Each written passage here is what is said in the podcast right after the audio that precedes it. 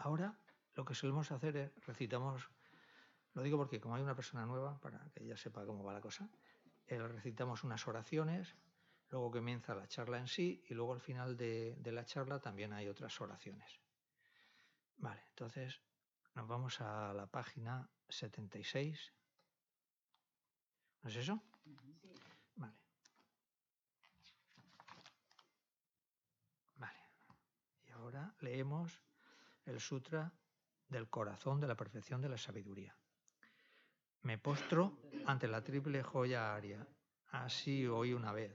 El Bhagavan estaba en la montaña llamada Pico del Buitre, en Rajagrija, acompañado de una gran asamblea de monjes y de bodhisattvas. En aquella ocasión el Bhagavan estaba absorto en la concentración sobre las categorías de los fenómenos llamada percepción de lo profundo. Al mismo tiempo, también el Arya Balokitesvara, el Bodhisattva Mahasattva, consideraba la práctica de la profunda perfección de la sabiduría y percibía a los cinco agregados también vacíos de existencia inherente. Entonces, por el poder de Buda, el venerable Sariputra preguntó al Arya Balokitesvara, el Bodhisattva Mahasattva, cómo debería adiestrarse un hijo de buen linaje que desea practicar la profunda perfección de la sabiduría.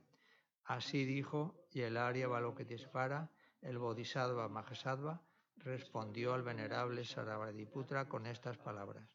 Sariputra, cualquier hijo o hija de buen linaje que desee practicar la profunda perfección de la sabiduría, deberá contemplarla así, considerando repetidamente y de modo correcto estos cinco agregados como también vacíos de naturaleza inherente. La forma es vacuidad, la vacuidad es forma, la vacuidad no es más que forma, la forma no es más que vacuidad. Del mismo modo, la sensación, la discriminación, los factores de composición y la conciencia son vacíos.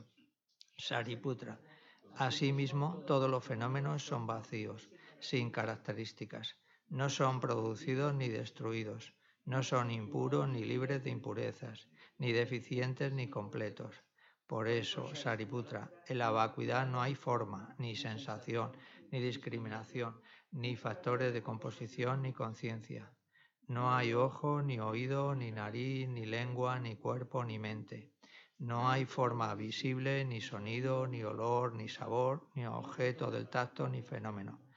No hay elemento del ojo y así hasta no haber elemento de la mente, ni elemento de la conciencia mental. No hay ignorancia, ni extinción de la ignorancia, etc.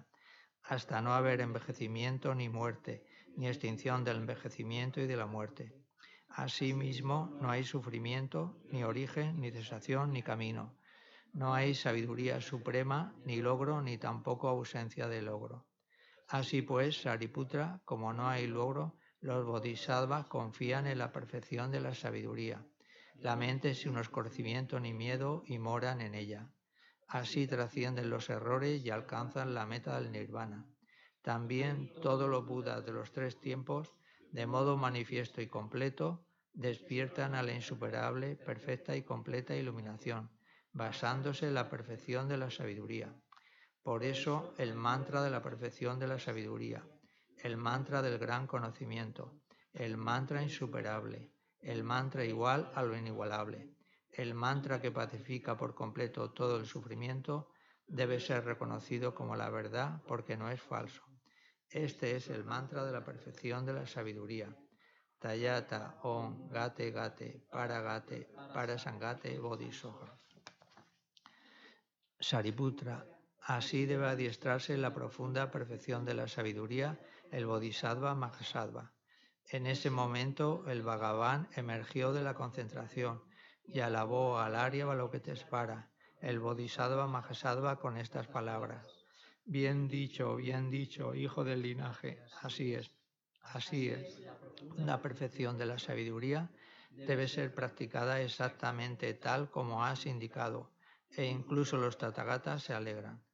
Después de que el Bhagavan hubo dicho esto, el venerable Sarvadiputra, el Arya Balokitesvara, el Bodhisattva Mahasattva y toda la asamblea, junto con el mundo de los dioses, humanos, asuras y gandharvas, se llenaron de júbilo y alabaron las palabras del Bhagavan. Yo y todos los seres que me rodean buscamos refugio en el Buda, buscamos refugio en el Dharma, buscamos refugio en la Sangha. Nos postramos ante la Gran Madre Prana Paramita, la sabiduría que ha ido más allá, rodeada de todos sus hijos y de las asambleas de Budas y Bodhisattvas de las diez direcciones.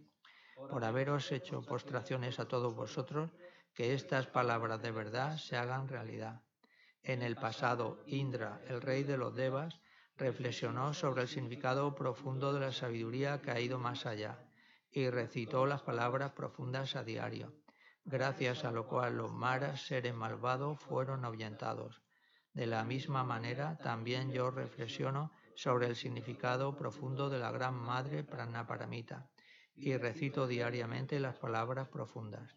Las enfermedades, posesiones de espíritu, malas condiciones, las direcciones negativas, lo que sucede debido al karma del pasado y a las condiciones inmediatas, que todo esto se extinga, que desaparezca, que se apacigüe. Me postro ante la asamblea de Dakinis en los tres chakras, que permanecen en el sagrado yoga de usar el espacio. Por vuestros poderes de clarividencia y emanación mágica, cuidad de los practicantes como una madre a su hijo. Akasamara Dasadara Samarayape. Ahora lo hacemos 20 veces más en silencio.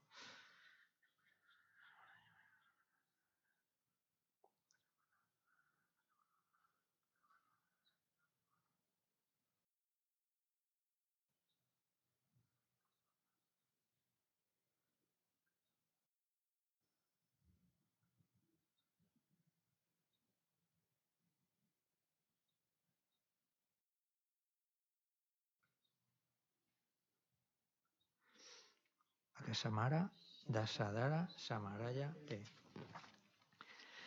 Tayata On Gate Gate, Paragate, Parasangate, Bodhisoja. Por las enseñanzas de las tres joyas supremas que poseen el poder de la verdad, que los obstáculos internos y externos se transformen, que se disipen, que se apacigüen, sin Tinkuruye Soja. Que todas las fuerzas negativas opuestas al Dharma sean completamente apaciguadas que la hueste de 80.000 obstáculos sea apaciguada, que seamos separados de los problemas y las condiciones dañinas para el Dharma, que todos los goces estén de acuerdo con el Dharma y que haya auspiciosidad y felicidad perfecta aquí y ahora mismo. Ahora nos vamos a la página 98.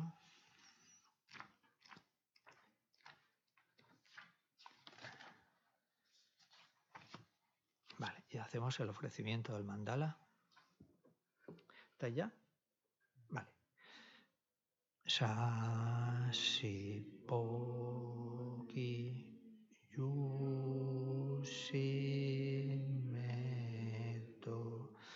tranri halinsi ni de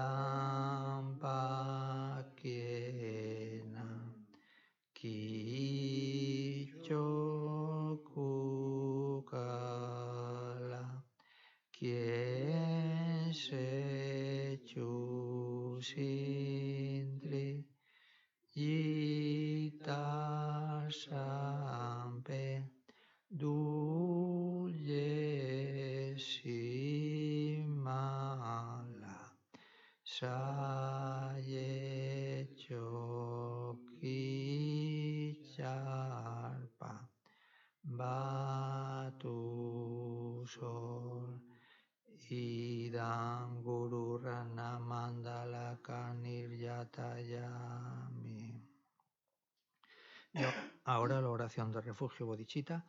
San ye chodan choki chonan la chanchu bardu dani Da yi chonyen ji pe sonan ji Drolam Penji Sanje Drupal So Sanje Chodan Choki Chonala txantxu bardu danik jasutxi, daji txonen jipe sonan ji, drolan penji sanje je druparso. San je txodan txoki txonan la, txantxu bardu danik jasutxi, daji txonen jipe sonan ji.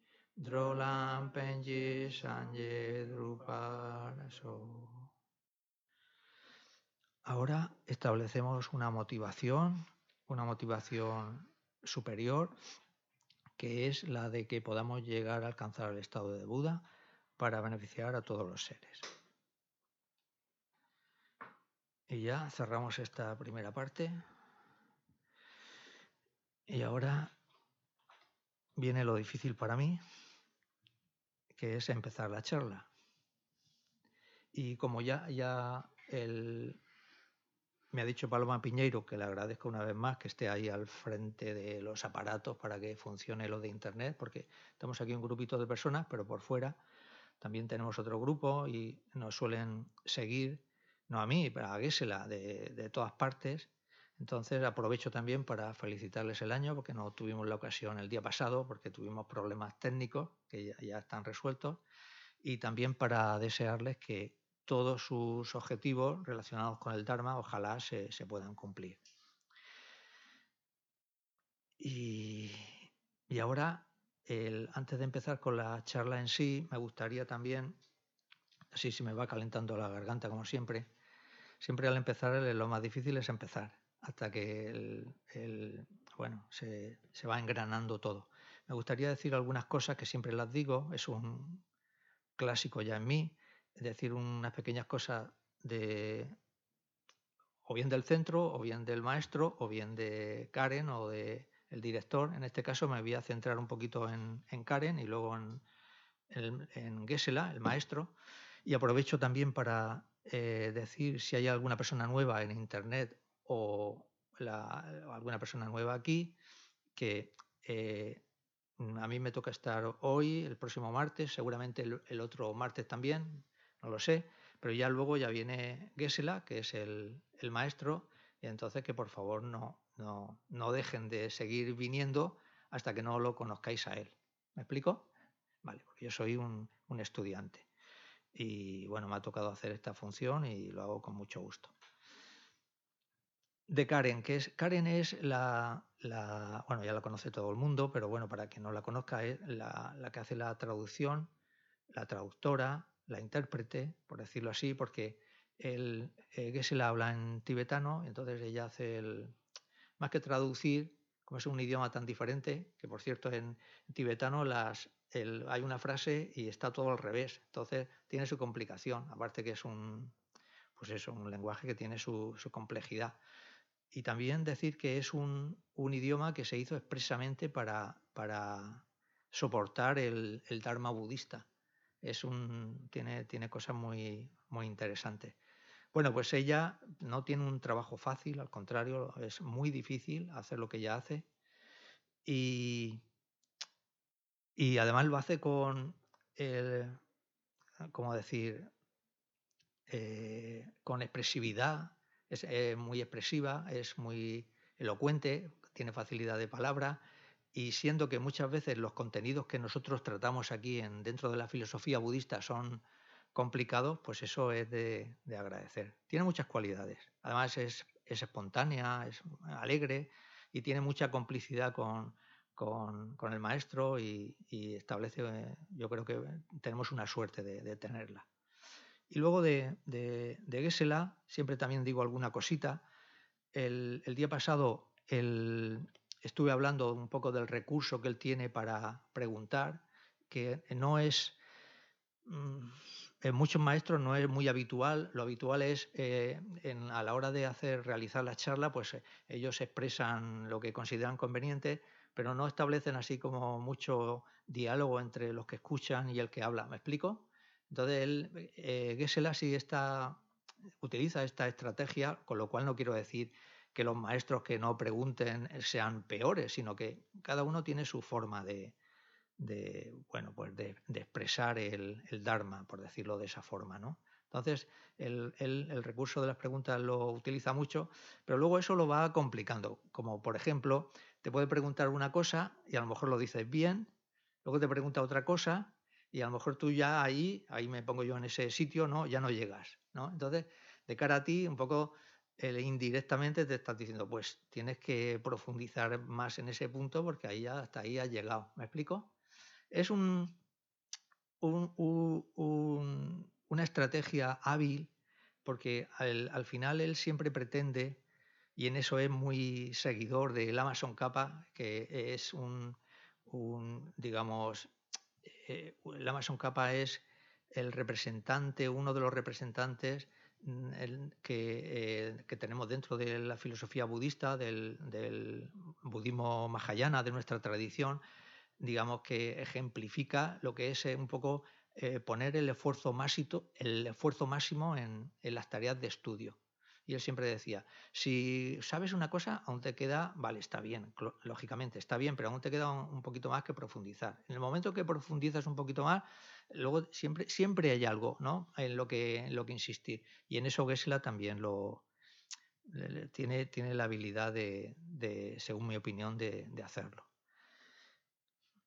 Más cosas el, si digo, porque yo ahora ya me pongo a hablar, ya tengo la garganta un poco caliente, ya me pongo a hablar y puede ser que diga muchas tonterías, me tenéis que perdonar por eso, puede ser también que diga cosas, sobre todo para los que ya tienen más conocimiento del budismo, que crean que las he dicho mal, con lo cual en ese punto en concreto no me tendrían que hacer caso. ¿Me explico? O dicho de una forma más clara. Me puedo equivocar y si me equivoco y voy en contra de lo que pueda aparecer en los libros o haya dicho algún maestro, pues entonces lógicamente mi palabra pierde valor y se queda sin, sin efecto. vamos ahora a, seguir con, con, lo que vimos el día pasado, que era, y lo que nos toca para seguir en los próximos días, que era responder a unas preguntas que hicieron los estudiantes ya hace varios meses.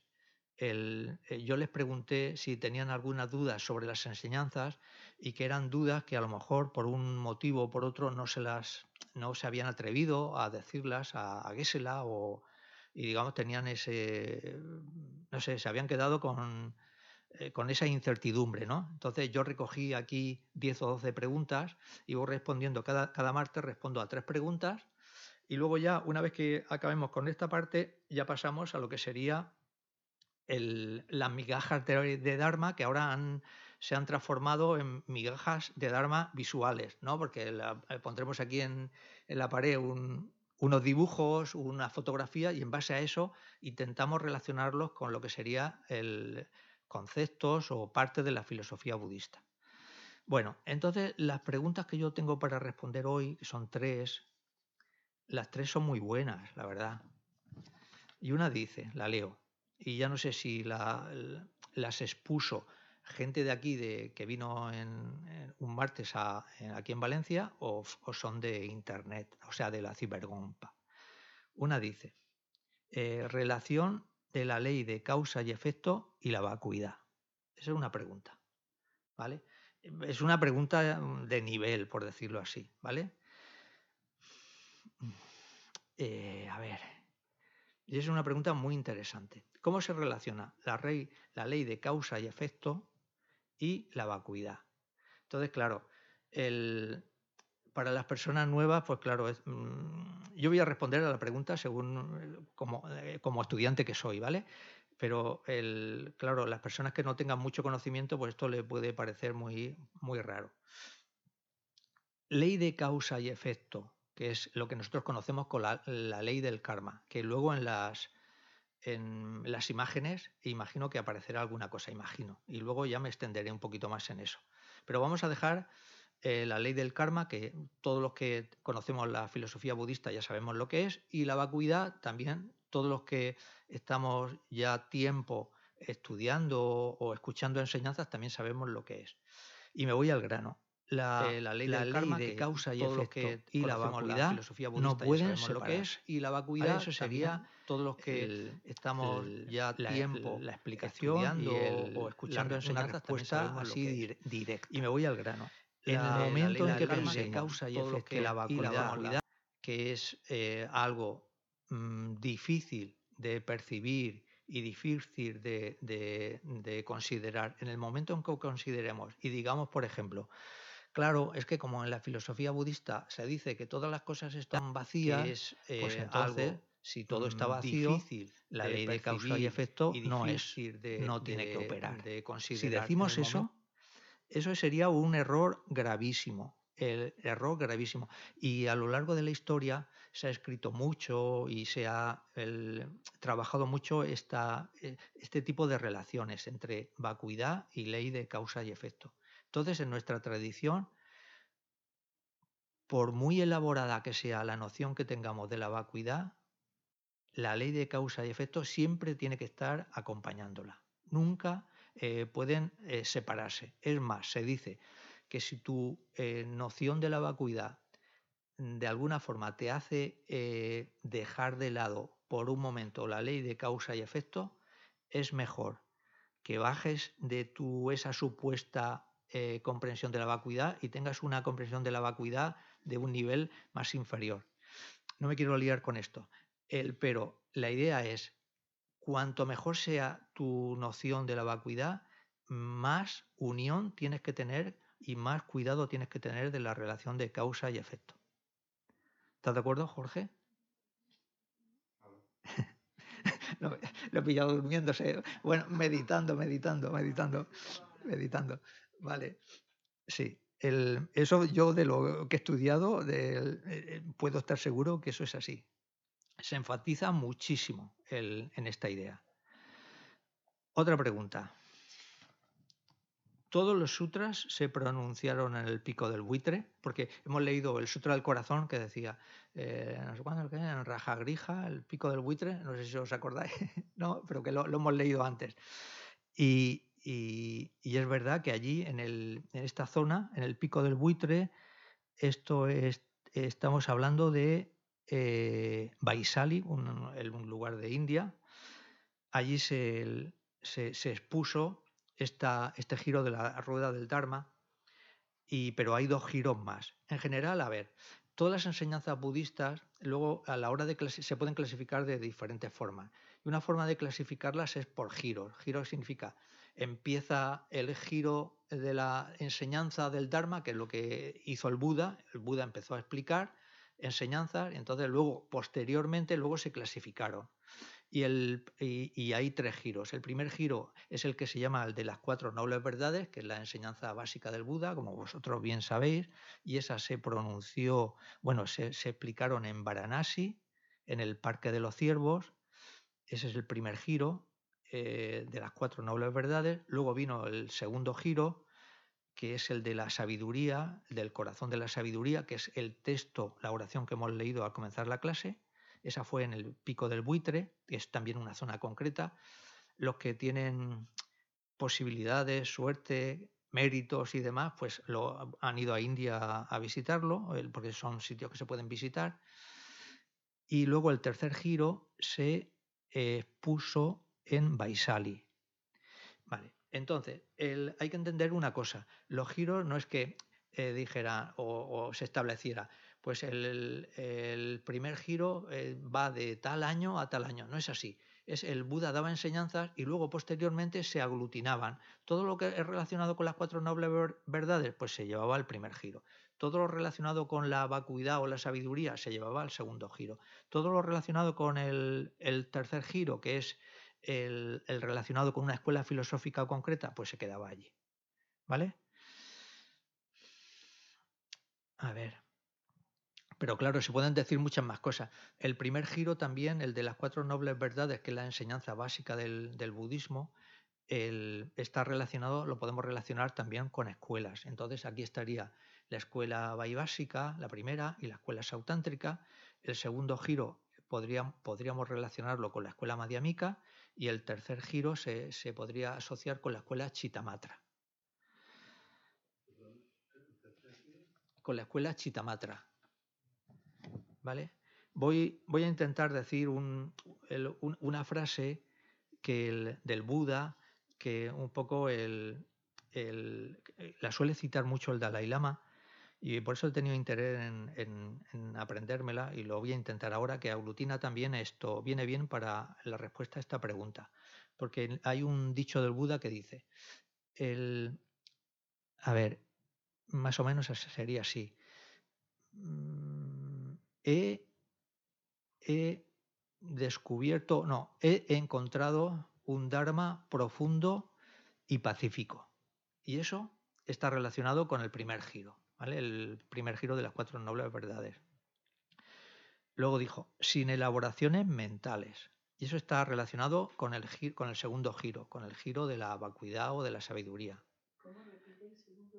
Sin elaboraciones mentales. Y eso está relacionado con, con, la escuela madiámica y con la vacuidad. Y luego lo último dijo, y ese, esa, es, eso que he encontrado Sí, sí, es que si no se me va a olvidar. Y, luego me lo dice, sí. Eh, y, luego también dijo, y eso que he encontrado es luminoso y no compuesto. Y eso está relacionado con el tercer giro. Entonces, lo primero, eh, he encontrado un Dharma profundo y pacífico, se refiere o se puede referir a, a las cuatro nobles verdades. Profundo, porque en las cuatro nobles verdades tenemos también la, aparece las nociones de, vacuidad, luego tenemos impermanencia sutil, etcétera, etcétera. Pacífico, porque tenemos la tercera, la tercera noble verdad que habla es el que se llama el de las cuatro la verdad de las, las cuatro nobles verdades del logro del nirvana y más pacífico que conseguir el nirvana no hay nada. de vacuidad. Luego tenemos sin elaboraciones mentales que es lo que dijo a continuación pacífico y lo podemos relacionar con la escuela eh, mm, con la escuela madiamica y con eh, todo lo relacionado con la vacuidad porque en, la, práctica de, la concentración unipuntual de los seres arias no aparecen elaboraciones mentales. Cuando uno medita en vacuidad en el nivel que eh, practican los seres arias, las elaboraciones mentales no están. Y luego dijo, luminoso, luminoso hace referencia a toda, toda la concepción de la naturaleza búdica, el tata, ¿vale? que es el, todas las enseñanzas de Maitreya, están relacionadas con la, el, potencial búdico. ¿no? no compuesto, pues se refiere a eso, una luminosidad, un, un estado el permanente en el ser que a pesar de que tenga muchos problemas, siempre podrá llegar a, a sacar de sí esa potencialidad que tiene. Y esa potencialidad que tiene es poder llegar en un futuro a convertirse en un Buda. Esos serían los tres giros envueltos en un dicho del Buda. Y aquí se ve también, es otra de las características del, Dharma budista, que muchas veces el, Buda habla dependiendo de la audiencia que tiene, pues eh, afirma unas cosas y afirma otras. Y siempre hay eh, posibilidades de sacarle significado, aunque sea una sola palabra. ¿Me explico? Vale, eso para la segunda pregunta. Y luego la última es, dice o decía, el sufrimiento es una manifestación. La pregunta yo me la apunté así, ¿vale? El sufrimiento es una manifestación del karma negativo. Y lo que tendríamos que decir en el contexto nuestro es que sí. Es una, una información que cuando lo oyes por primera vez te puede sorprender, ¿no? Porque muchas veces pensamos, bueno, el, en, por ejemplo, en la tradición cristiana, ¿no? Pues el sufrimiento, bueno, yo ya, no me acuerdo mucho de, lo que piensan de eso, de dónde surge, si viene de Dios o no, etcétera, etcétera. Pero siempre es un problema el ubicar por qué sufrimos y cómo es que a mí me toca sufrir y por qué es así, ¿no? Y de dónde viene eso, de dónde viene el sufrimiento. Entonces, en, la filosofía budista, en, el budismo, se dice que el sufrimiento, más que del karma, yo lo pondría de esta forma. El sufrimiento viene de las emociones negativas, de los engaños. Y ahora, ¿qué son engaños? ¿Qué son emociones negativas? Son un, es lo que nos impide tener serenidad mental. Un engaño es algo que en el momento en que aparece en tu mente se apodera de ella y entonces la, distorsiona. Voy a poner el ejemplo del odio. En el momento en que aparece el factor mental del odio, toda tu mente se altera. Y se altera de tal forma que es imposible que con odio una persona pueda ser feliz. Pues eso es un engaño.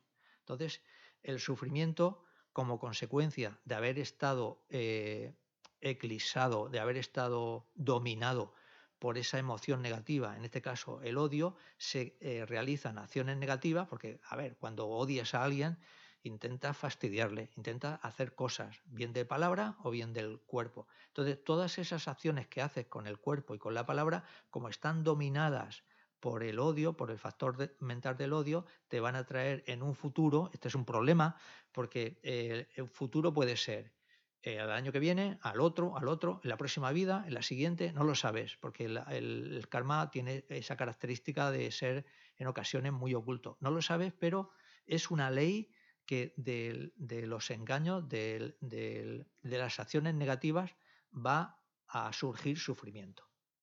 Por eso ahora me dirijo a la, persona nueva, cuando dábamos vueltas ahí al empezar la, antes de empezar la clase, dábamos vueltas ahí en, la estupa, pues eso, esa acción, alguien puede pensar, bueno, pues eso tiene poca importancia, pero bueno, si lo haces con buena motivación, eso es un acto virtuoso. Y se supone que por esa cosa tan sencilla, en un futuro, y no sabemos cuándo, eso se nos devolverá en forma de Mm, felicidad. ¿vale? De, manera que esto es una ley muy, muy importante en el budismo. De lo negativo vendrá eh, sufrimiento, de lo positivo vendrá felicidad.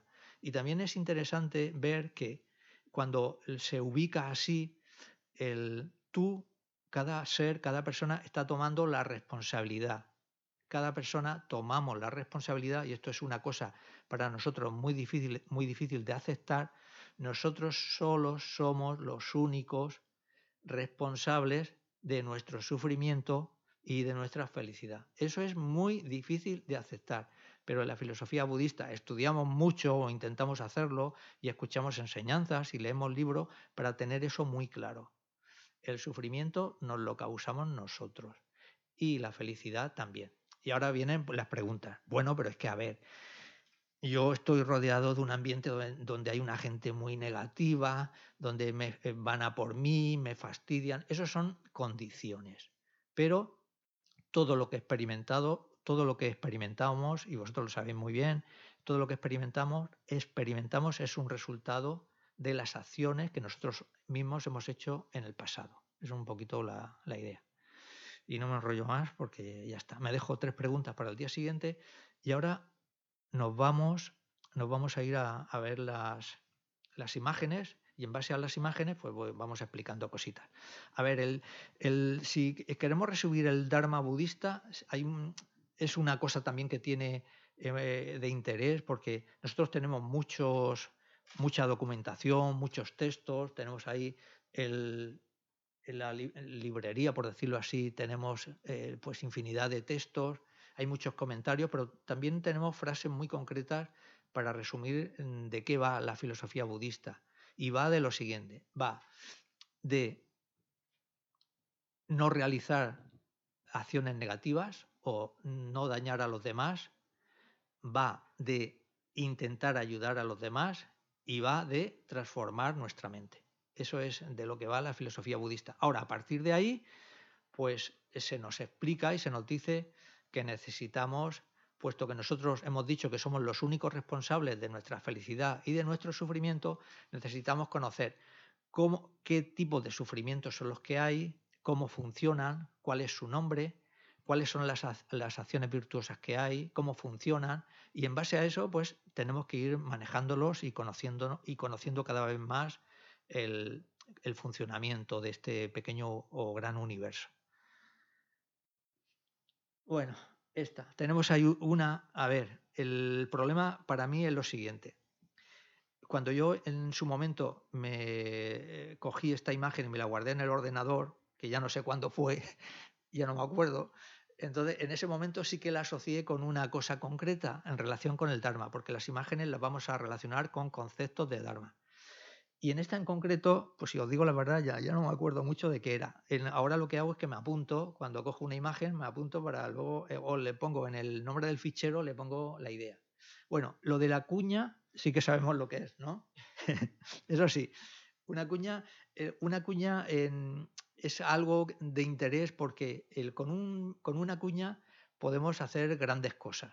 se pueden eh, una cuña que es un que puede ser de madera, yo que sé, de hierro o de otro metal, se, aplicada en un momento determinado en una superficie, la, podemos desquebrajar y la podemos romper. De manera que esto, el, como yo no me acuerdo más por qué la saqué, el, por qué saqué la idea de la cuña y luego sí que van a venir otras imágenes donde se va a explicar un poco, se va a ver con más sentido el significado, pues lo dejo para luego.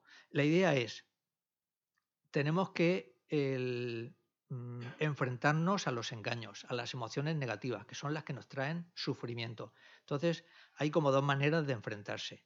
Por ejemplo, el odio lo puedo contrarrestar con la paciencia, que es su antídoto natural. pero eh, luego el apego, el que es también una emoción eh, negativa, la puedo contrarrestar viendo las cualidades negativas de los fenómenos o de los objetos pero hay una especie de antídoto universal o que sirve para todo. Sería, en el caso de una enfermedad, sería como un antibiótico que vale para todo, que se lo cualquier germen que, patógeno que podamos tener lo, lo elimina. Y ese antídoto universal sería la meditación en la vacuidad. Entonces ahí la cuña vendría muy bien, sería una cuña de vacuidad para enfrentarnos con los engaños. Y de aquí Nada más, porque ya no me acuerdo de más. la última no la he entendido, perdona. La meditación con la vacuidad como antídoto, o sea, no es antídoto, ¿no? Vale. El, el, en el sentido siguiente, en el momento que tú utilizas la vacuidad, la, la, la poca o mucha realización de vacuidad que tú puedas tener, eso te sirve para contrarrestar el odio, ah, el apego, las visiones erróneas, el, todas las emociones negativas que las podemos resumir en 6 y en 20. Todas esas sucumben, caen con la, comprensión y la pequeña o mucha realización de la vacuidad que podamos tener. eso es lo que tiene de bueno, porque sirve para todo. Ahora, si tú te coges a la paciencia, específicamente solo la, puedes contrarrestar el odio. La paciencia no te sirve o te sirve poco para el apego. ¿Me explico? Sí, sí, sí. ¿Vale? Tu pregunta. La, no, basándome esto que has comentado, de el odio se contrarresta con la paciencia y también has hablado de la vacuidad como has resumido, o sea, como que es lo que nos ayudaría prácticamente a todos los Todos los engaños, sí. Pero el apego, ahí me he perdido con las el apego se, el apego se contrarresta viéndole eh, cualidades negativas. Por ejemplo, te compras un coche nuevo, estás entusiasmado, entusiasmada con tu coche nuevo y, y, por supuesto no quieres que le pase nada, pero te compras un coche nuevo y no tienes la seguridad, no suele pasar, ¿eh? pero pasa. A lo mejor te sale malo. Entonces, toda esa emoción tan que quieres que el coche te dure mucho, que pues a lo mejor te sale malo y entonces ese había depositado tanta emoción y tanta esperanza en que ese coche te iba a dar a traer felicidad, porque es así, una, aunque sea una felicidad pequeña, que luego la realidad de las cosas te puede indicar lo contrario. Entonces, si tú, cuando te compras el coche, piensas, bueno, tienes en mente que también el, no va a ser todo perfecto, que pueden aparecer inconvenientes, pues entonces en el momento en que aparezcan, y un inconveniente muy grande es cuando tienes el coche nuevo y te lo rayan, ¿no? Por ejemplo. Porque luego si te lo rayan cuando ya es más viejo ya te da igual. Hablo por mí, ¿no? Pero cuando es nuevo te da, te da mucha rabia. Entonces, tienes que estar preparado para, para todo ese tipo de cosas si no quieres sufrir tanto. Si quieres sufrir, sí, pues entonces sí. Es decir, bueno, yo tengo el coche nuevo, pues es imposible que me lo raye. Es imposible que, que me funcione mal porque es nuevo. Eso la realidad te lo contrarresta. Vale. razón a lo que has dicho, yo me compré el coche que tengo ahora y en la primera semana tuve una Y te dio rabia, ¿no? Sí. La decepción fue horrorosa. Sí, sí. Sí. Bueno, eso puede pasar con cualquier cosa. O te compras un ordenador o una tablet y has has depositado tantas expectativas en que eso te va a mejorar la vida y que vas a ser más feliz. Luego, por ejemplo, la tablet, pues a lo mejor te llega y no sabes manejarla. Pues hay un montón de cosas que no sabes manejarla. Y entonces ya empiezas a enfadarte un poco. ¿Y esto cómo va? Pues me he gastado 800 euros y yo- aquí yo no le puedo sacar partido. Entonces, claro, te das cuenta que no todo es así, ¿vale? Es un poquito la idea. Bueno, la siguiente, esta que tenéis ahí. Eso también es un tópico del budismo. Yo la primera vez que lo escuchaba, pues la verdad reconozco que me costaba trabajo eh, entenderlo, pero ahora cada vez, afortunadamente, imagino que igual que vosotros, lo tenemos más claro. En el budismo se dice, el enemigo exterior no existe. Pero claro, eso es una enseñanza ya un poco de nivel. Porque claro, a ver, si te despiden, pues tú la culpa se la achacas al- a quien te ha despedido. Si te critican, la, la culpa la achacas al que te ha criticado, etcétera, etcétera. Pero si tenemos en cuenta la ley del karma que hemos visto un poquito antes, hemos dicho, no sabemos cuándo las repercusiones negativas de nuestros actos que cometimos en el pasado nos van a venir. Entonces, podemos eh, entender ahora que tanto cuando te critican, cuando te despiden del trabajo y podemos poner ahí todo lo malo, es consecuencia de actos negativos que nosotros mismos hemos cometido en el pasado. Es una forma, claro, muy elaborada. Aquí estamos ya hablando de un nivel. Llegar a entender eso, pues el, digamos, la práctica nuestra consiste en eso, en, en- llegar en un momento determinado a comprender que eso que nos pasa, nosotros mismos fuimos los únicos culpables. Pero bueno, no me quiero enrollar mucho porque me tengo que ir al amigo o al enemigo. El- consideramos a una persona amiga porque nos beneficia, nos llevamos bien con él, eh, nos ayuda, etcétera, etcétera. Consideramos al enemigo para lo contrario, se mete con nosotros, nos perjudica, nos chincha, etcétera, etcétera. Pero en, en la filosofía budista, vosotros lo sabéis bien, que esta noción de amigo y enemigo puede ser cambiable. En la misma vida, un amigo se puede convertir en enemigo y un ene- enemigo se puede convertir en amigo. Queda claro, ¿no? Eso, porque yo imagino que los que tenemos ya cierta edad hemos pasado por, por esa situación. Depende de las circunstancias, el amigo se convierte en enemigo y etcétera. Pero ahora vamos a pensar en el, en el enemigo. En el momento en que nosotros el, ponemos, etiquetamos, ponemos un nombre, enemigo, eh, a esa persona ya todo, lo, todo lo que pueda tener de bueno lo, digamos, lo rebajamos o no lo consideramos. Y al revés, si eh, consideramos, si decimos, esta persona es mi amigo, eh, engrandecemos todas sus cualidades y no consideramos que también puede tener alguna, algún defecto. ¿Me explico? Basándose en esa, en esa noción, vemos que eso puede ser, nos puede resultar perjudicial.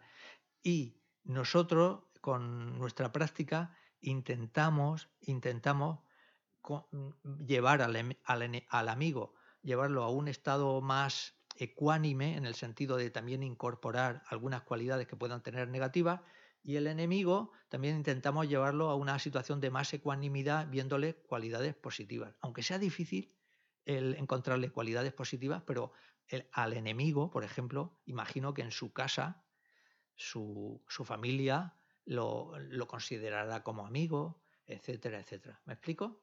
Y luego, esto es una enseñanza también, mm, digamos, mm, que no, no aparece al principio, pero que sí que aparece al final.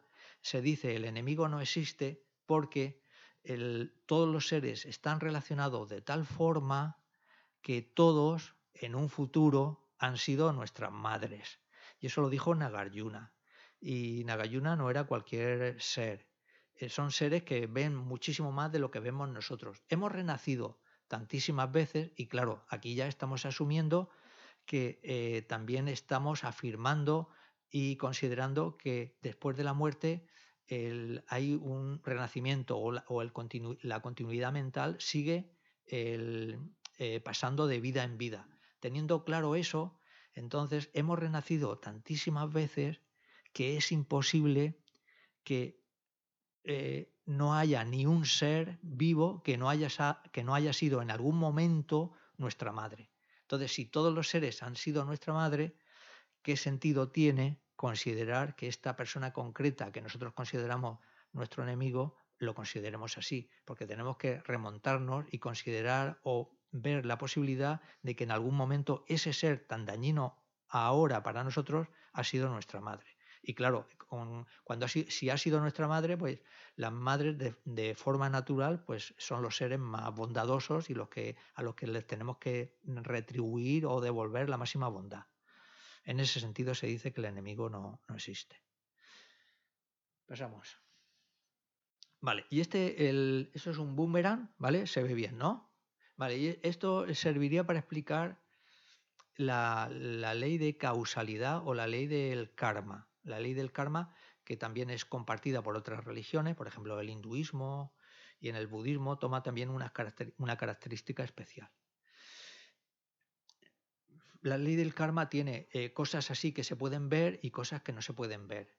Hay cosas que no se pueden ver, que son los pequeños detalles del funcionamiento del karma, que serían, por ejemplo, decir, mm, yo en la cara tengo aquí una, ¿cómo se llama esto? Una pupa o un granito o una verruga o como se llame, ¿no? Lo que sea, eso tiene una causa.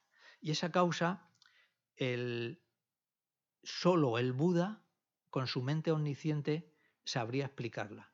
Y él te la explicaría diciendo, eso que tienes ahí es por una acción que tú en un momento determinado hiciste, etcétera, etcétera, etcétera. ¿vale? Eso es lo que nosotros somos incapaces de, de, de apreciar sí que eh, podemos apreciar que si una persona eh, se porta de una forma muy negativa, antes o después incluso nuestra sociedad va a tener repercusiones negativas. Por ejemplo, una persona comete eh, asesinatos y bueno, si ahí la policía es buena, lo van a pillar y lo van a encarcelar, de manera que él mismo en esta misma vida va a encontrar repercusiones negativas. Pero con el funcionamiento de la ley del karma, una cosa es lo que establezcan las leyes de cada país, pero el funcionamiento kármico también tiene una, un funcionamiento eh, especial, por ejemplo. Si esto se ve, hay un texto que en el programa básico nosotros lo estudiamos al principio que se llama La rueda de armas afiladas de, un autor que se llama Santarasita, y se explica toda, toda, todas las repercusiones kármicas. Se dice, si tú tienes una vida corta y llena de enfermedades, la causa, hablo así más o menos de memoria, ¿vale? espero no equivocarme mucho. La causa es eh, la tendencia tuya de, estar familiarizado con matar a seres. ¿Me explico? ¿Me explico? Vale. Si eh, has robado, em, tienes una facilidad o tienes una familiaridad con, el robo, en tus vidas futuras tú serás a su vez objeto de, eh, te, quitarán tus pertenencias, no tendrás recursos materiales, etcétera, etcétera. Eso es un poco una explicación un poco así burda de lo que sería el funcionamiento del karma. Cuando dices el ejemplo de que si has robado, ¿has robado en esta vida o de la vida anterior ya te viene a esta? Sí. Sí. ¿Se paga en la misma vida? A ver. Em, es complicado decirlo, pero por ejemplo, si el, es que una cosa es robar de una manera puntual eh, y otra cosa es tener el hábito de robar. Por el hábito de robar, en, la siguiente, en las siguientes vidas, porque no se puede decir, en las siguientes... Sí, sí, sí, sí, sí. Sí, exacto, exacto. Si tienes un hábito en relación al robo, el, digamos, la causa kármica es como, como mínimo que vas a tener en las siguientes vidas familiaridad para seguir robando porque has trabajado ese hábito, ¿vale? Y luego, a su vez, vas a tener un efecto de maduración en tu ambiente. Por ejemplo, vivirás en un ambiente, vamos a decirlo, pobre, mm, eh, con pocas condiciones, feo, un ambiente feo, como hay muchos sitios en la Tierra, y luego lo poco o mucho que tengas, también lo puedes perder. Esas son las condiciones de de haber, eh, de haber estado familiarizado con, con, el, con el robar, por ejemplo. Si te pones con el matar, luego en los niños, el, lo habrás visto, yo sí que lo he visto, hay chiquillos muy pequeños que es muy difícil que nadie le pueda haber enseñado ese hábito. Pero, por ejemplo, salen a la calle y lo primero que hacen, si ven hormigas, es chafarlas. Y hay otros que no, otros que hacen lo contrario, que les da pena. ¿Me explico? ¿Cómo se explica eso? Pues con, se puede explicar con un hábito o que viene de vidas previas que te ha permitido, pues, el, digamos, tener esa actitud casi de, manera espontánea, ¿no? Otras cosas son las que se aprenden en la vida, ¿no? Yo qué sé, pues si te familiarizas con algo negativo, pues eso no es que te viniese de antes, sino que en, esa, en esta propia vida tú te has familiarizado con eso. Entonces, de ahí lo importante de conocer lo que nos puede beneficiar y lo que nos puede perjudicar. ¿Vale? Pensando no solo en esta vida, porque ese es un, sino también en las vidas siguientes. Y de hecho, todo el, Dharma budista, y hay muchos ejemplos que lo explican, que dicen, el no te preocupes tanto de esta vida. A ver, esto hay que entenderlo. Eh, te tienes que preocupar muchísimo de esta vida, pero tienes también que pensar en la vida futura. Claro, para eso tienes que introyectar y asumir que después de la muerte tu continuidad mental va a seguir. Todos los budistas aceptan eso, ¿vale? Entonces, pues al principio puede costar, pero luego lo, aceptas. Y, y, un poco el, el, primer eh, peldaño que tenemos que, alcanzar con esfuerzo es pensar en las vidas futuras. Eso es el. Porque eh, si piensas en las vidas futuras y no, no solo en esta, digamos, te estás preparando. Y, y Gesela siempre pone el maestro, ¿no? Siempre pone el ejemplo de cuando te vas de vacaciones. Si te vas a un, a un país caluroso, no te vas a llevar un abrigo, te llevas el bañador, las toallas, las zapatillas, etcétera, etcétera. Si haces eso para cuando preparas un pequeño viaje que puede durar 10 días en un sitio, claro, estamos en el contexto budista, ¿no? ¿Cómo no te tienes que preocupar de lo que te va a pasar en, el futuro? Te tienes que preocupar porque estamos diciendo, quieres ser feliz, no quieres sufrir. Pues entonces te tienes que preocupar de ver lo que haces para que eso que hagas te reporte en un futuro felicidad y no te reporte sufrimiento. Entonces, claro, estamos asumiendo muchas cosas, estamos asumiendo, y eso nos cuesta aceptarlo, estamos asumiendo que somos nosotros los que podemos modelar nuestro futuro. Entonces, de ahí la necesidad, y en eso también que se le insiste mucho, tenéis que estudiar, el, tenéis que conocer el Dharma, por eso es bueno venir a las enseñanzas, escuchar enseñanzas, una, dos, tres. Ahí la un capaz da el ejemplo infinidad de veces si seres que ya han tenido un dominio del Dharma muy grande nunca han dejado de escuchar enseñanzas y de familiarizarse con, las enseñanzas, como nosotros que no tenemos prácticamente ningún dominio del Dharma, y hablo de mí, podemos decir, no, no, yo ya de esto ya sé bastante, ya sé bastante de la vacuidad, ya sé, sé bastante de la ley del de karma, de la ley de causa y efecto, ya sé bastante de la bodichita, no lo podemos decir. Es un poco la idea. Bueno, el boomerang. ¿Qué es, lo, es lo que hace el boomerang? Lo tiras y a dónde viene. Si lo tiras bien, ¿vale?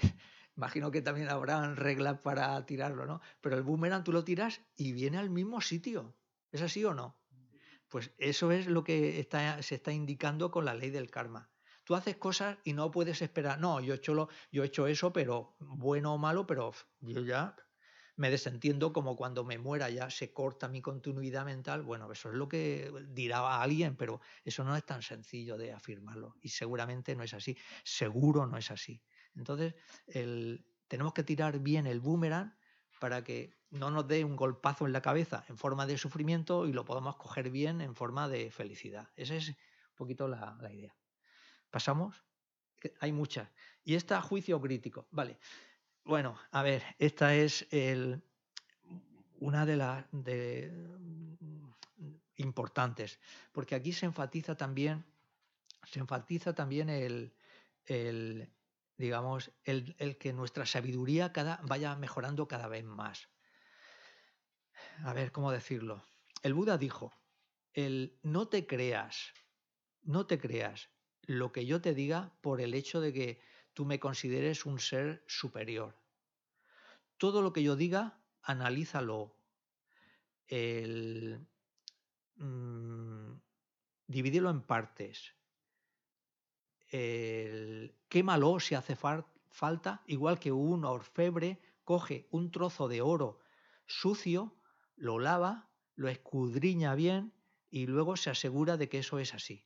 ¿vale? Entonces, el propio Buda eh, nos está indicando que mejoremos nuestra sabiduría y en concreto que nuestro juicio crítico aumente. Entonces nos está diciendo, otra vez, volvemos a lo de antes, nos están insistiendo y, lo, y, e insiste el propio Buda en que mejoremos nuestra capacidad de razonar. ¿Vale? Que no nos creamos las cosas por el hecho de que lo diga alguien que nosotros consideramos que es como un ser superior o mejor que nosotros, que lo analicemos. Y hay una cosa que siento repetirme mucho, pero a mí me, gustó mucho. Yo la primera vez que vi al Dalai Lama, aquí en, lo he comentado alguna vez, ¿vale? En, vino a Madrid y él estuvo explicando muchas cosas, una hora, hora y media, y luego al final de todo dijo, el Dalai Lama dijo, bueno, de todo esto que os he hablado, si consideráis que alguna cosa sintoniza con vuestra forma de pensar, la, la recogéis en vuestra mente y de lo demás os olvidáis.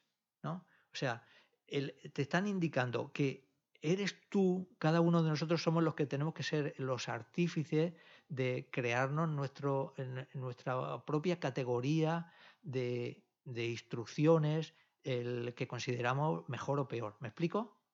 Vale. Entonces, razonar aquí en el, en, el contexto budista se mejora con una práctica que nosotros desafortunadamente no podemos hacer, que es la práctica del debate, que sí que se hace en los monasterios. ¿no? Estudian un tema y luego se, ponen por parejas, dos monjes, por ejemplo, entonces uno y otro se preguntan sobre eso que han estudiado y entonces se rebaten, ¿vale? Uno, si por ejemplo uno dice, voy a defender la ley de causa y efecto, y el otro monje, por ejemplo, dice, me lo, estoy, me lo estoy inventando, ¿vale? Y el otro monje tiene que rebatirte el hecho de que la ley de causa y efecto exista. ¿Me explico? Entonces, de esa forma van, digamos, aumentando su, razonamiento y mejorando su comprensión de, las enseñanzas, para que no se convierta en algo de que he leído esto, entiendo un poquito, pero ya me quedo ahí. ese tipo de práctica pues, el, hace que ese, eh, esa forma de enseñanza mejore. Luego también hay que considerar que la práctica del, debate, lo expliqué el día pasado aquí, antes en, la antigüedad, las guerras, en lugar de ser con armas, eran guerras dialécticas, ¿no? Por ejemplo, si eran de... Lo digo porque los de, no sé, ellos lo saben, los de la cibergompa, ¿no? Pero antes eh, los combates eran dialécticos, ¿no? Un defensor de la religión tal y un defensor budista. Si ganaba el budista, los otros se tenían que ir del país o asumir esa religión y viceversa. Entonces, claro, tenían que tener gente muy preparada porque el futuro de su religión dependía de la resolución de, ese, de esa lucha, de esa lucha dialéctica. ¿Me explico? Bueno, no sé si eh, esta esto era con, lo del juicio crítico, era para estar más rato, pero bueno, ya lo, tengo que dejar. Aquí tenemos tres puertas. Esto viene por una puerta que está abierta. Tenemos que considerar que nuestra mente, la conciencia mental, nosotros tenemos o podemos tener la habilidad o el adiestramiento para dejar pasar unas cosas y no dejar pasar otras. Por ejemplo, lo ideal sería que en nuestra mente, en el momento en que aparezca un, el nacimiento de un factor mental como el odio, lo ideal sería que no lo dejáramos entrar en nuestra mente. Pero claro, ¿quién hace eso? Solo el que tiene un, entrenamiento muy grande, un entrenamiento de, su mente, porque conoce mucho a su mente, porque lo ha practicado, porque ha escuchado muchas enseñanzas, etcétera, etcétera. Y viceversa, si apareciese un estado virtuoso, un factor mental virtuoso, el, por ejemplo, el antiodio, que sería lo, contrario del odio, entonces lo tendríamos que dejar pasar. ¿Me explico? Dejamos pasar lo virtuoso y no dejamos pasar lo virtuoso. Entonces las puertas representan el, del, porque a veces cuando estudiamos se dice, decimos puertas del, las puertas del sentido visual, las puertas del sentido auditivo, etcétera, etcétera. Entonces la idea era que yo nombrara eh, algunos factores mentales y vosotros dijerais si los, dejáis, si los ibais a dejar entrar en vuestra mente o no. ¿Vale? Entonces para eso hay que conocer los factores mentales que son buenos, los virtuosos, que son 11, y también tenemos que conocer los factores mentales que son malos, que son negativos, que son 6 como los principales y luego 20 secundarios, en total 26. 26 malos y 6 buenos, ¿vale? Entonces, si yo digo, por ejemplo, la fe, ¿la dejaríais pasar? ¿Eh? ¿Qué pasa? Vale. La fe se considera virtuosa, ¿vale? Porque al principio, por ejemplo, el, cuando uno empieza a conocer, en este caso, la filosofía budista, si no tiene un poco de fe, pues claro, mm, mm, eh, vas a tener un recorrido muy corto. Al principio tienes que confiar, ¿vale? Tienes que confiar en, en, cosas que nunca has oído y le tienes que dar la posibilidad de que puedan ser ciertas o no. Y luego con tu razonamiento y con tu juicio crítico, entonces vas a determinar si eso es así o no. A la fe la dejamos. El, el odio, nada. El, el, el apego, la ignorancia, no. No, la ignorancia no, la ignorancia es mala. a ver, ignorancia aquí, a ver, de hecho se dice, de hecho se dice, hay que entender la ignorancia, porque aquí la ignorancia, por ejemplo, yo no sé hablar inglés, ¿no? Pues eso es una ignorancia. Pero bueno, eh, que sepa hablar inglés, esa es una ignorancia de poca monta. Aquí la ignorancia en el budismo es muy específica. La ignorancia, por ejemplo, es decir, no creer en la ley de causa y efecto, o, por ejemplo, eh, no creer en que van a haber mm, vidas siguientes después de esta, etcétera, etcétera. Y hay una ignorancia que esta es la súper mala, la, la súper importante, un poco, un poco más complicada, que es pensar que todos los fenómenos existen sin depender de nada. Esa es la ignorancia peor. No considerar o considerar que los fenómenos existen sin que dependan de otras cosas. O sea, es, pensar que las cosas existen por sus propias características, por su naturaleza, de manera inherente, sin depender de nada, etc. Esa es la peor. Pero para esa, para contrarrestar esa ignorancia, pues necesitamos, el, necesitamos razonamiento, eh, escuchar muchas enseñanzas, eh, leer libros, etcétera, etcétera. Darle muchas vueltas a, a, la estupa, porque eso también aquí se dice, bueno, ¿qué tiene que ver que yo le dé vueltas a una estupa y luego que mi comprensión mejore? Pues sí que hay una relación, porque la relación es, si tienes eh, méritos, aquí llamamos méritos a las actividades virtuosas, si tienes méritos, luego el, ese velo de ignorancia, que es como una niebla, que por ahí en algunos sitios que están en niebla todo el día, ahora en España, por ahí por Castilla y todo eso, que la niebla no se va ni siquiera durante el día, pues esa niebla pues, poco a poco va a ir, eh, se va diluyendo. Y entonces, si no tenías fe, de pronto te aparece un poquito más de fe y te aparece un poquito más de claridad para entender las cosas. Entonces sí que hay, sí que hay una relación. Mm, eh, otro factor, la vergüenza. ¿La dejaríais pasar o no? Sí. Jorge. Vale. La, vergüenza, claro, nosotros decimos eh, vergüenza y lo consideramos como la vergüenza, es que me da vergüenza hablar en público, es que me da vergüenza. Aquí la vergüenza se refiere. El, por eso cada concepto tiene, cada factor mental tiene su explicación. Vergüenza es no realizar actos negativos porque tú mismo los consideras que, eh, que no es correcto. ¿Me explico? Entonces, sí, el, pero en concreto es no hacer algo negativo pensando porque te lo piensas tú que no es correcto hacerlo. Tú mismo dices, no, yo, yo ese bicho no lo mato porque si lo mato, pues tú ya sabes, pues eso tendrá una repercusión negativa, etcétera, etcétera, etcétera. Entonces te evitas de eso, ¿vale? La vergüenza es buena. Y el, la consideración por lo... Eh, ¿cómo, se llamaba? Vergüenza. ¿Tú te acuerdas, Jorge? El, el siguiente factor mental. Eh,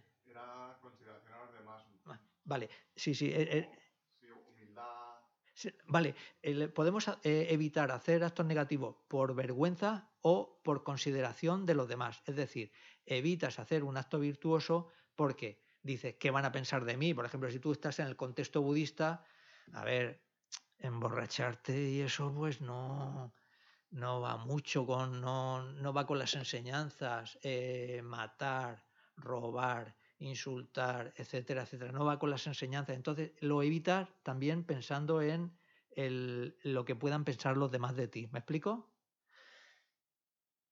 Antiodio, lo dejamos pasar, ¿no?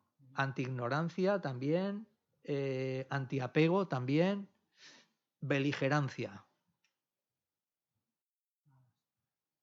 ¿Suena o no suena? La beligerancia suena mala, ¿no? La beligerancia es, es, la beligerancia es un... Porque eh, aquí lo curioso de las enseñanzas budistas es que te lo explican todo, ¿vale? Te dicen, la beligerancia viene de la familia del odio, ¿no? Entonces, eh, el- por detrás tienes el odio y entonces la beligerancia es esa, ese pronto que nos surge en el momento en que vemos al, al que consideramos enemigo de decir, a ver, ahora cómo le hago algo para que se fastidie de porque él me ha hecho a mí primero antes algo, ¿no? Un poco esa o esa tendencia que tienen algunas personas de de estar en un ambiente que es pacífico, pero mm, para- elevan el digamos un poco desor- desorganizan esa convivencia porque enseguida te hacen algo con beligerancia, ¿no? Así como te están buscando, que solemos decir en castellano, ¿no?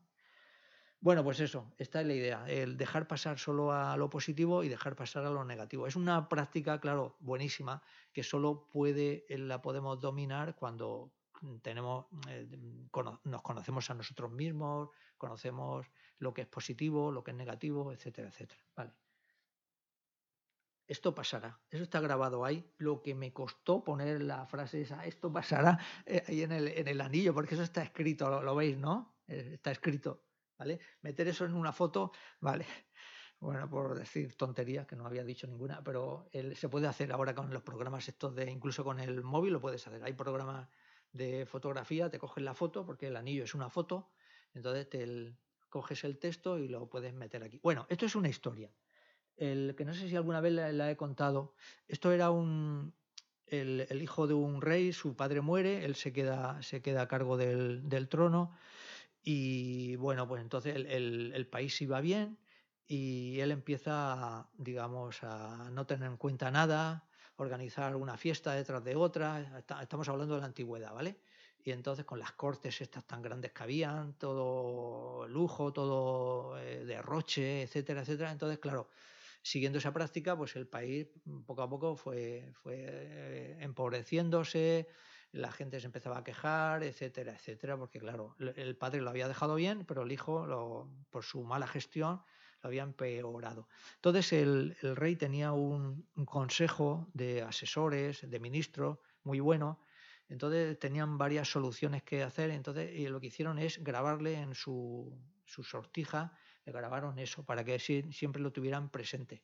En la actualidad, eso en lugar de hacerlo en la sortija, lo mejor hubiese, hubiese sido ponérselo aquí en el brazo tatuado, ¿no? Con un, tatuaje, ¿no? Porque eso es lo que se lleva ahora para que lo viera bien. Un- sí, hay, mm, digamos, el recordatorio. Entonces, bueno, lo, lo manejaron bien en el, en el sentido de, de- de que él fuera un poco eh, asumiendo que el país había ido a la bancarrota, por decirlo así, debido a que él lo había, había realizado actividades inadecuadas. Entonces, ayudándole en que eso no iba a durar siempre, esa, eh, toda esa situación eh, desastrosa no iba a durar siempre, que todo es susceptible de cambiar, la cuestión era qué hacer y el, el rey, el nuevo rey asumió esto, qué hacer para que las cosas puedan ir cambiando. Entonces, asumiendo eso con trabajo y con la influencia de sus mentores, los ministros y demás, pues la situación del país paulatinamente fue mejorando. Eso, repercusión o consecuencia que nosotros le podemos sacar. Hoy no he sacado esto. Esto representa la impermanencia, ¿vale? Que es la primera enseñanza del Buda y la última y posiblemente para nosotros la, enseñanza más importante. Y la impermanencia viene a hablar de eso. Y en, en castellano so- nosotros decimos, no hay mal que 100 años dure, porque es así, por malo que sea, no va a durar tantísimo tiempo y también para lo positivo. De manera que asumiendo que las cosas son susceptibles de cambiar, asumiendo eso, nosotros podemos, digamos, soportar en las situaciones en las que las cosas no nos van bien. Porque podemos pensar así, podemos pensar, esto cambiará. Y ahora, si tenemos más conocimiento, decimos, me ha venido una situación negativa, pero ¿por qué? No le echen la culpa a los demás o a la sociedad o a quien sea. El, has sido tú el culpable y de alguna forma el- esa situación negativa ahora tienes la ocasión de, no alimentándola, de ir cortándola y de quitarte un peso de quitarte un peso menos, ¿no? Eso es un poco la, la, la- la insistencia en eso que Gesela todos los martes insiste muchísimo en eso. Cuando aparezcan problemas, por favor, no le, no le añadáis más preocupación, sino asumirlo, enf- enfrentarlo de la mejor forma posible. Una forma de aceptarlo sería esta, no va a durar mucho, eh, tiene que, tiene, la situación tiene que cambiar y dejarlo pasar. Si le añadimos preocupación al problema, entonces tenemos dos problemas, el problema en sí y la preocupación. ¿Pasamos?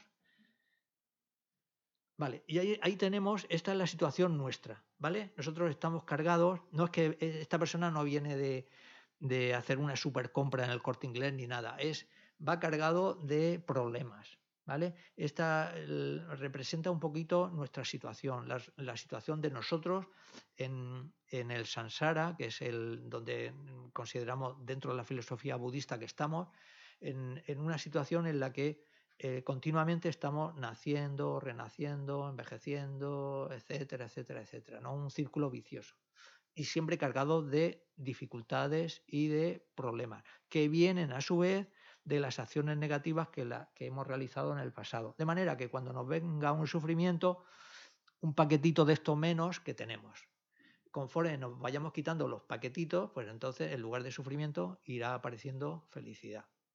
Y también realizar actividades virtuosas hace que esos paquetes de alguna manera no nos aparezcan, paquetes en forma de sufrimiento no nos aparezcan, que se queden ahí como congelados, ¿vale?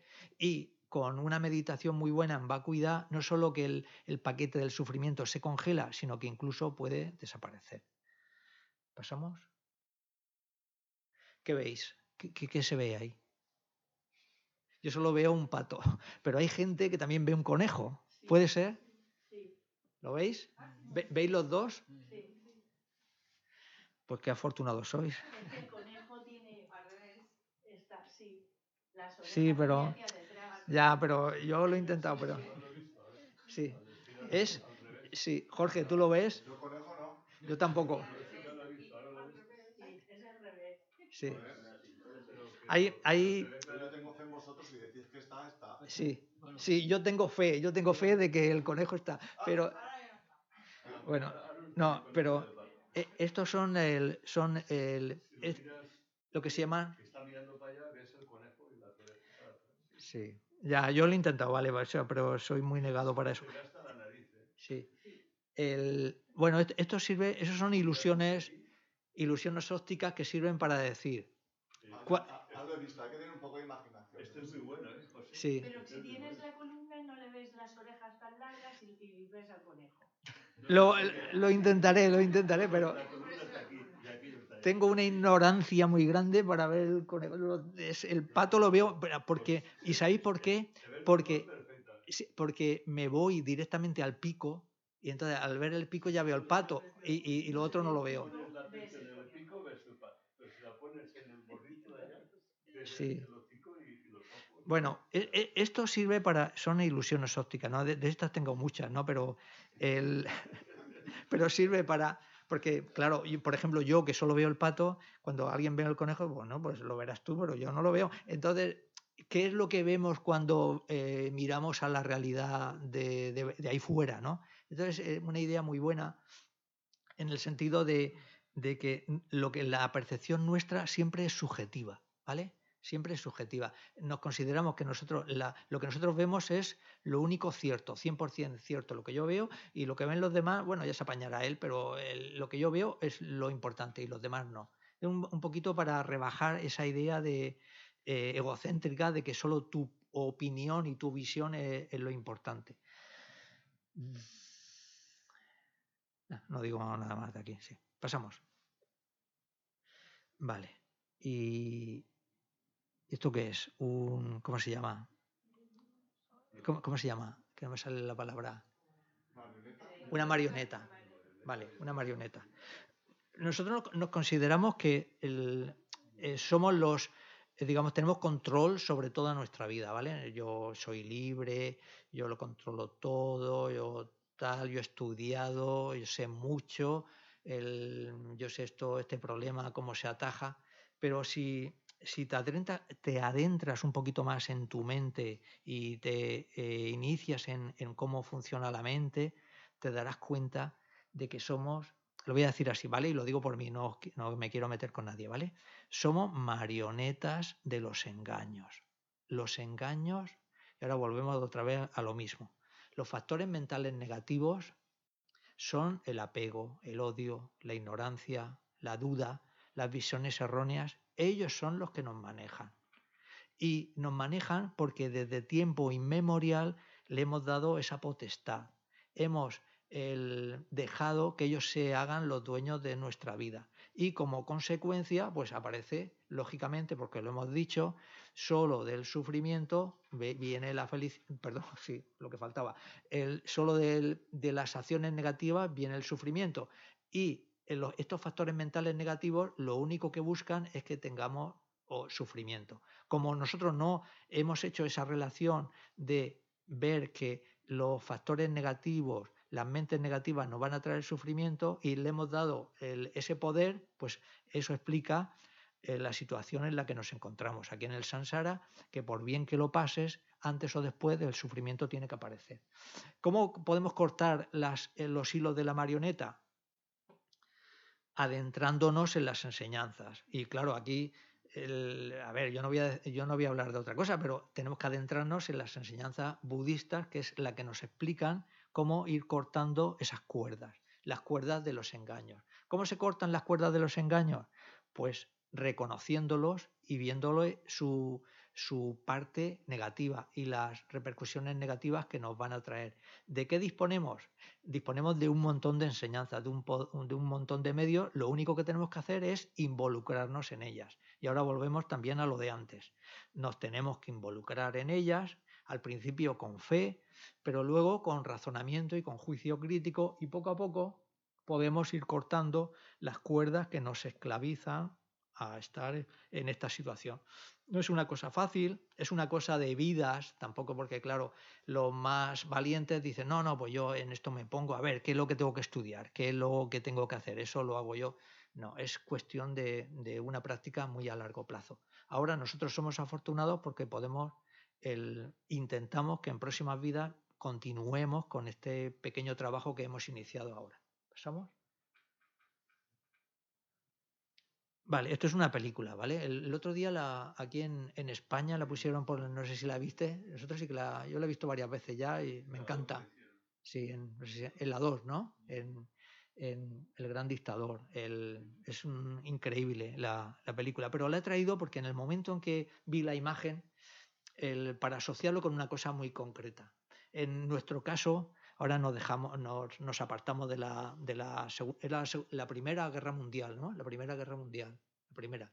Eh, nos apartamos de eso y, consideramos que el gran dictador, en nuestro caso, y si tenemos que ponerle el nombre de gran dictador a, uno de los engaños, sería este que os he comentado antes, que sería el engaño de considerar que las cosas existen por sí mismas sin depender de nada. Lo voy a exponer de la forma más sencilla que, se me ocurre. Considerar que las cosas existen sin depender de nada es el mayor engaño que, al que nos tenemos que enfrentar. De ahí surgen todos los demás. De ahí surge el aferramiento al yo, la actitud egocéntrica, toda, toda la secuela de engaños, engaños que en principio son seis y luego se acompañan de 20, etcétera, etcétera.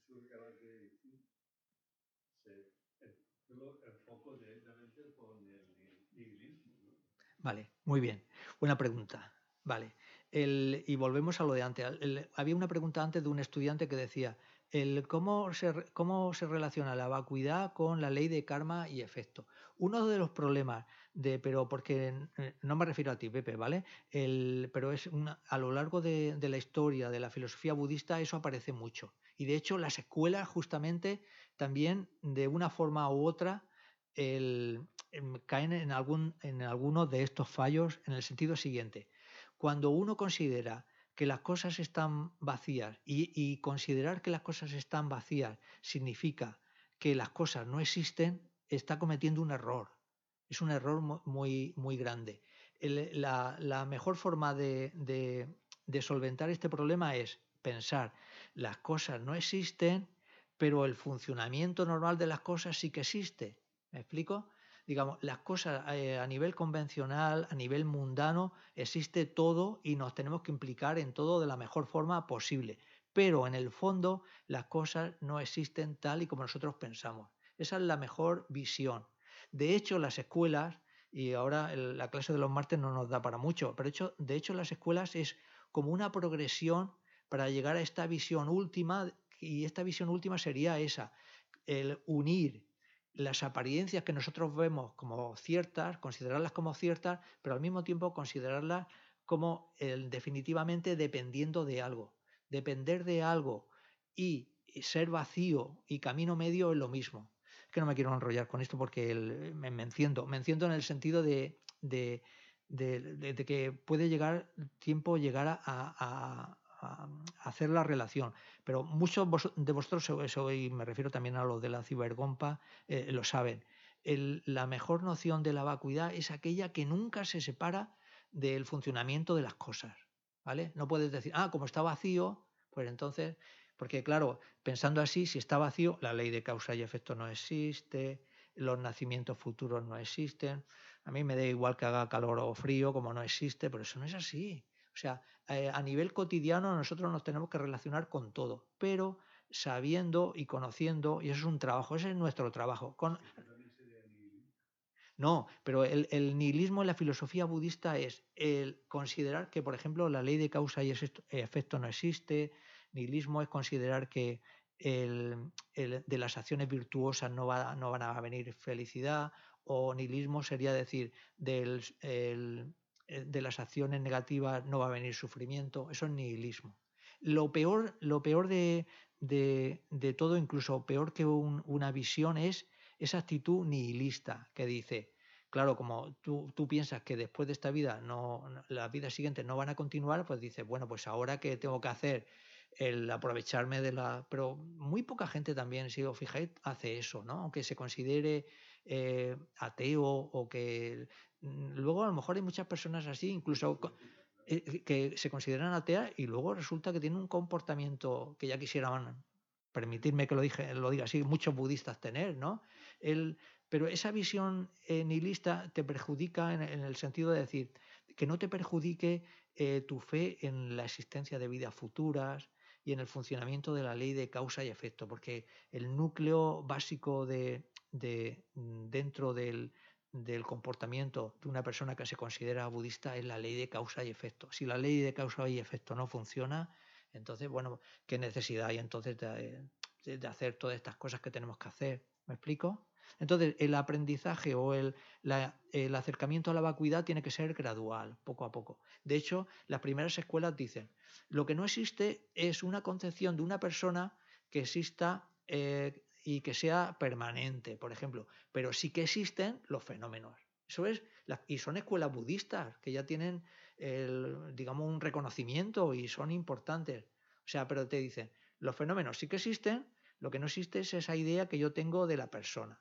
Y de ahí a ahí van subiendo poco a poco, hasta que al final se llega a una idea de vacuidad muy, digamos, mm, que es la mejor, que es la que defiende, por ejemplo, Lama Tsongkhapa, Chandrakirti, Nagarjuna, Aryadeva, Budapalita, que es la visión prasanguica. Pero llegar a esa visión cuesta trabajo porque es fácil caer en estos problemas de decir, si está vacío, pues las otras cosas no existen. Y es justamente lo contrario.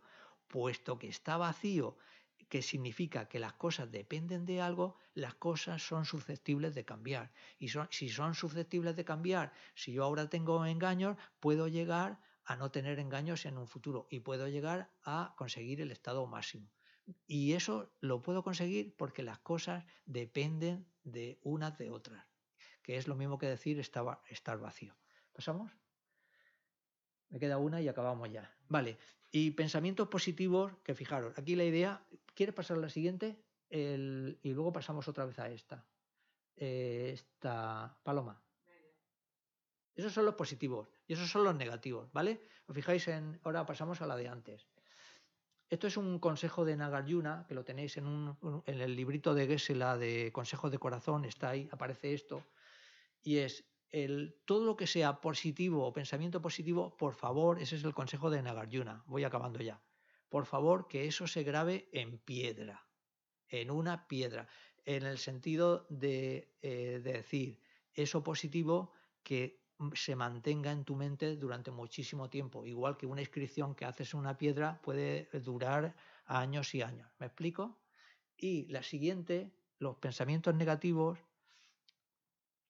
las acciones negativas que van en consecuencia o que vienen a colación después de los pensamientos de los después de, de- primero está el pensamiento negativo y luego viene la acción negativa, ¿vale?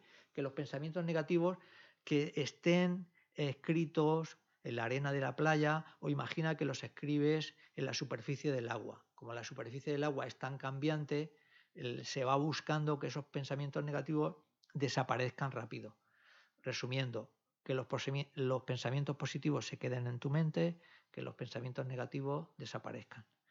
Lo dejamos ahí y el próximo día, si tenéis bien venir, pues continuaremos con esta dinámica, porque imágenes todavía quedan, quedan todavía bastante más imágenes. Ahora nos queda la última parte de, de la- clase que serían las, las, la- dedicar este pequeño, mediano o gran mérito que hemos logrado aquí.